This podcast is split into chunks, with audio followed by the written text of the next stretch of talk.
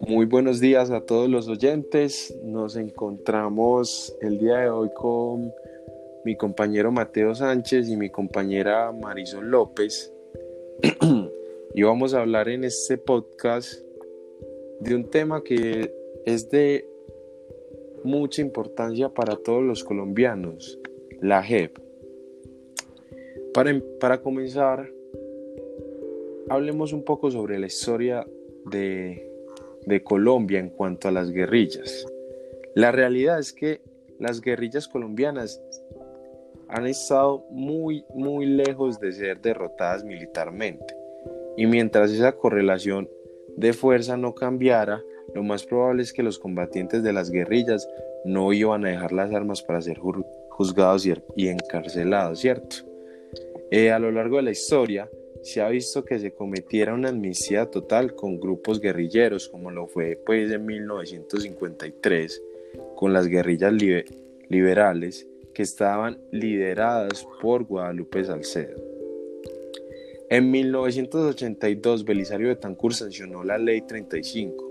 Esta ley otorgaba amnistía e indulto para todos los delitos cometidos antes de su época. En 1984 se creó el Acuerdo de la Uribe, Unión Patriótica, exterminada casi a su totalidad. En 1990 y 1991 se dieron varios procesos de paz con grupos armados como el M-19 y el EPL.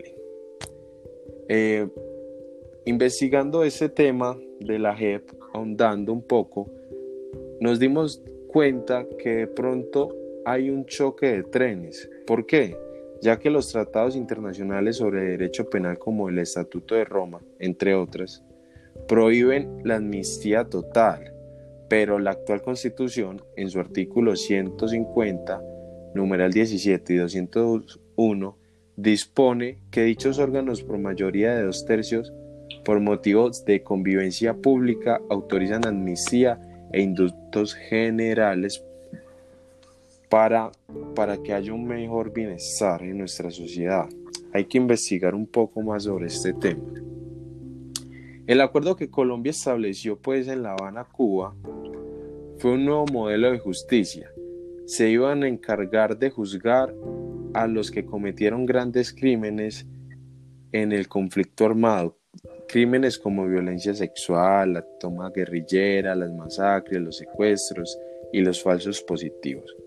Cabe resaltar que el gobierno colombiano tiene 10 años para juzgar todos los, todos los crímenes cometidos en el periodo de guerra y otros cinco postergables si de pronto no se cumple en el tiempo estipulado. El compañero Mateo a continuación pues nos hablará un poco sobre qué es la JEP y a qué finalidad responde. Vamos Mateo. Buen día oyentes de este, de este podcast educativo. La Jurisdicción Especial para la Paz JEP es el componente de la justicia del sistema integral de la verdad, justicia, reparación y no repetición, creado por el Acuerdo de Paz entre el Gobierno Nacional y las FARC-EP. La JEP tiene una función de administrar una justicia transicional, conocer de los delitos cometidos en el marco del conflicto armado, que se hubieran cometido durante esta guerra. Y nos dice que esta existencia de la JEP no podrá ser mayor a 20 años. La JEP fue creada para satisfacer derechos de las víctimas a la justicia y ofrecerles verdad y contribuir a su reparación, con el propósito de, de contribuir, como siempre, hacia una paz estable y duradera. ¿Qué delitos comprende la JEP? El trabajo de la JEP se enfocará en los delitos más graves y representativos de este conflicto armado, de acuerdo con los criterios de selección y polarización que son definidos por la ley y los magistrados. En particular, se podrán conocer los crímenes cometidos por excombatientes de la FARC-EP, miembros de la fuerza pública, agentes del Estado y terceros civiles. Sobre estos últimos, afirmando que la Corte Constitucional nos aclara que su participación en la JEP sería totalmente voluntaria. Desde una perspectiva orgánica, la JEP estará integrada por la Jurisdicción Especial para la Paz, JEP, la cual entregó este 15 de enero de 2020 un balance de 2019, presentado por su presidenta Patricia Linares, la cual dijo que este es un ejercicio de transparencia para que los ciudadanos sepan cómo la justicia transicional y sus avances se han destacado, dando así cifras como 16.500 decisiones judiciales tomadas por los magistrados, 12.235 personas que hoy están sometidas, 82 audiencias y 429 versiones voluntarias realizadas por las salas y las secciones. Marisol, háblanos un poco sobre cómo está organizada esta figura y sobre su dirección, por favor. Buen día compañeros. ¿Se han preguntado quiénes conforman la JEP? Pues la JEP debe tener una organización y esta debe estar conformada por tres salas de justicia, a la vez por 18 magistrados y 6 ajenos al litigio que están ahí, con la finalidad de ofrecer información o conceptos que brinden mayores elementos jurídicos en la resolución de estos casos particulares que surjan en su momento. Este debe tener un órgano de colaboración y este es el Tribunal de Paz, siendo este su órgano de cierre y teniendo como función principal juzgar e imponer sanciones a los responsables de graves violaciones a los derechos humanos. Estas infracciones también pueden ser al derecho internacional humanitario. Se preguntarán si apelan estas decisiones que toman en estos casos específicos. Pues bien, el Tribunal de Paz también las conocerá y revisará estas apelaciones o sanciones que se adopten en esta Justicia Especial para la Paz. A su vez, esta se divide en salas. La sala de reconocimiento de verdad, de responsabilidad y determinación de los hechos y conductas. Esta a partir de los criterios que priorizan los casos que investiga la JEP sobre los hechos más graves y, representativos de esa información que puede pasar. Se reciben versiones individuales y colectivas y estas son audiencias de reconocimiento de responsabilidad que presentan una resolución de conclusión de casos que prioriza ante el Tribunal de Paz. Otra sala es la sala de amnistía o indulto esta otorga amnistía o indulto a las personas procesadas o condenadas por los delitos estipulados como amnistiables. Otorga también a su vez libertad transitoria y condiciona a los comparecientes de las FAREP en este caso y los remite a la sala de reconocimiento para que proceda con lo que es su competencia. De esta forma se aplica el reconocimiento de la verdad y responsabilidad en la sala que ya les mencioné. Muchísimas gracias Marisol, qué buenos datos. Mateo, ahora háblanos un poco sobre la efectividad que ha tenido la JEP durante estos últimos años.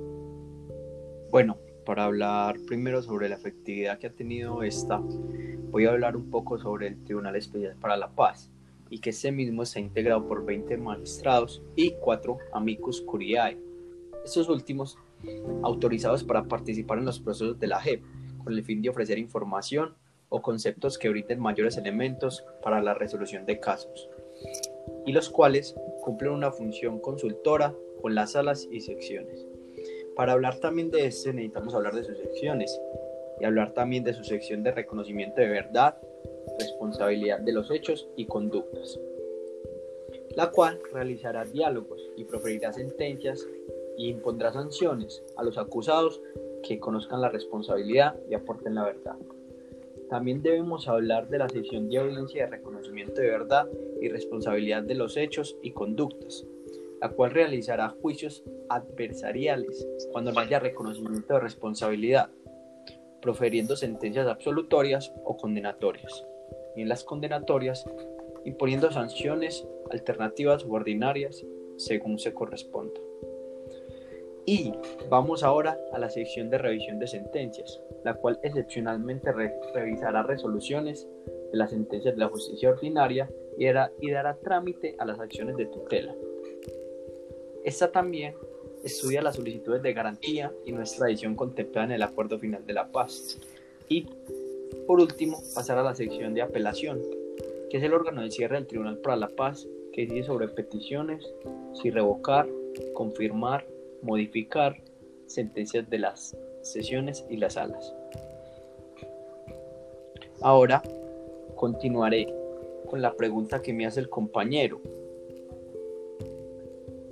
Según la JEP y sus estadísticas, se han construido a base de reparar 10 millones de víctimas a través de la verdad. Los datos fueron arrojados por la JEP en el 2019 y nos habla de diferentes casos, llegando hasta un séptimo caso. Y hablando en primer lugar de la retención ilegal de personas, siguiendo también otro caso como son las situaciones afectadas en los municipios. El caso tercero, la muerte ilegítima de personas presentadas como bajas por agentes del Estado. El, el caso cuatro, que es la situación territorial de la región. Caso quinto, la situación territorial del Valle del Cauca. Caso sexto, victimización de miembros y como caso 7, el reclutamiento de niños y niñas del conflicto armado. Podemos hablar también que las personas sometidas a esta jurisdicción por, por las Fuerzas Armadas Revolucionarias de Colombia han sido 9.727, por la Fuerza Pública 2.431 personas y por agentes del Estado de diferentes áreas públicas 72. Hablaremos ahora de las audiencias realizadas que son 82 y los informes presentados que son 249 y las personas que han ido voluntariamente a dar sus versiones, 429. Qué buenas cifras, Mateo. Muchísimas gracias. Ahora, Marisol, para finalizar, cuéntanos las diferencias que hay entre la JEP y la justicia ordinaria. Claro que sí, mira, pero para diferenciar eh, la JEP de la justicia ordinaria debemos entender qué función tiene. Esta justicia ordinaria se diferencia de la JEP porque esta es de carácter permanente y conoce los delitos comunes, mientras que la JEP, las funciones de la JEP es administrar justicia de manera transitoria y conocer estas conductas cometidas con anterioridad al 10 de diciembre del 2016. Por esta causa o por ocasión o relación directa o indirecta con el conflicto armado por quienes participaron en el mismo, en especial las conductas que se consideran graves o infracciones al derecho internacional humanitario o las violaciones a los derechos humanos. Eh, pues bueno, eso fue todo por hoy. Estimados oyentes, espero que nos encontremos en otra ocasión. Muchísimas gracias.